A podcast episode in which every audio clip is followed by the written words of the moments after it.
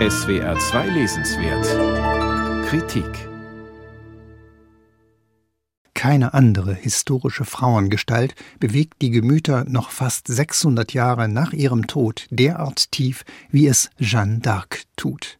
So resümiert Gerd Krummeich, der jetzt das Resultat seiner langjährigen Forschungen vorlegt. Über die Frau, die mit ihrem Glaubensmut zum Ärgernis für die etablierte Kirche wurde, wie auch zum Schrecken der Engländer, die in jenem frühen 15. Jahrhundert im französischen Kräftespiel mitmischten. In Frankreich herrschte zu dieser Zeit Bürgerkrieg. Südlich der Loire gab König Karl VII. den Ton an. Im Norden regierte Herzog Philipp von Burgund, unterstützt von den Engländern. Um Karl vollends zu unterwerfen, belagerten England und Burgund 1428 die strategisch wichtige Stadt Orléans. Nach einem halben Jahr stand die Stadt kurz vor dem Fall. Aber da durchbrach eine kleine, zu allem entschlossene Entsatzarmee den Belagerungsring, an der Spitze die 17-jährige Jeanne d'Arc. Jeanne hatte Karl VII. kurz zuvor getroffen und ihm erklärt, göttliche Stimmen hätten ihr geboten, Orléans zu befreien und Karl zu seiner Weihe in die Kathedrale von Reims zu führen, was sie dennoch kurz darauf tat. Jeanne entpuppte sich politisch wie militärisch als veritable Draufgängerin. Die englische Armee musste demütigende Niederlagen einstecken. Bei einem fehlgeschlagenen Kommandounternehmen aber fiel Jeanne in die Hände ihrer Gegner. Ihr Schicksal war besiegelt.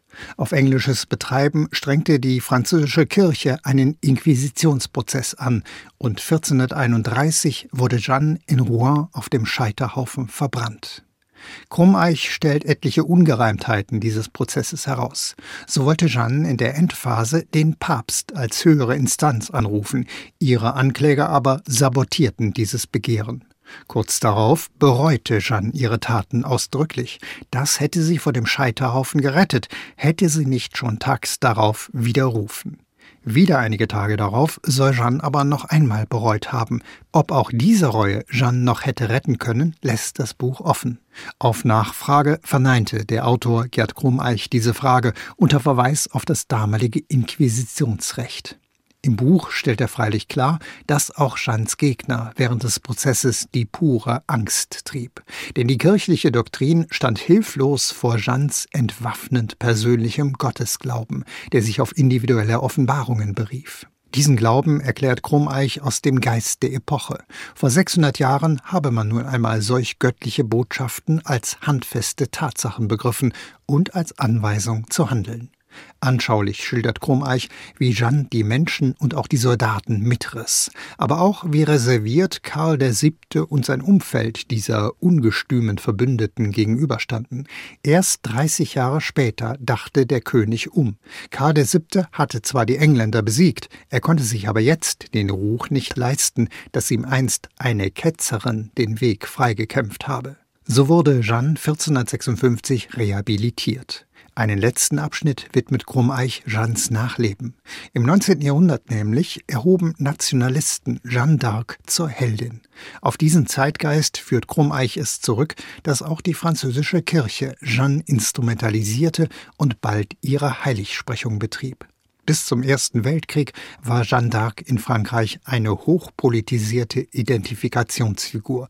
Plausibel erklärt Krummeich, dass die so hochgradig eigensinnige Jeanne mit ihrem persönlichen Christentum zu den autoritären Ideologien des 20. Jahrhunderts schlicht nicht passte und schon gar nicht zu heutigen Verbiegungen ihres Mythos durch den Rassemblement National und Marine Le Pen. Gerd Krummeich gelingt es in seiner Biografie, Jeanne zu entmythisieren.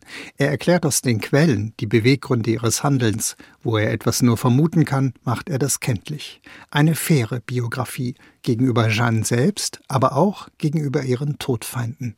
Gerd Krummeich, Jeanne d'Arc, Seherin, Kriegerin, Heilige. Eine Biografie. Verlag CH Beck, 400 Seiten kosten 28 Euro.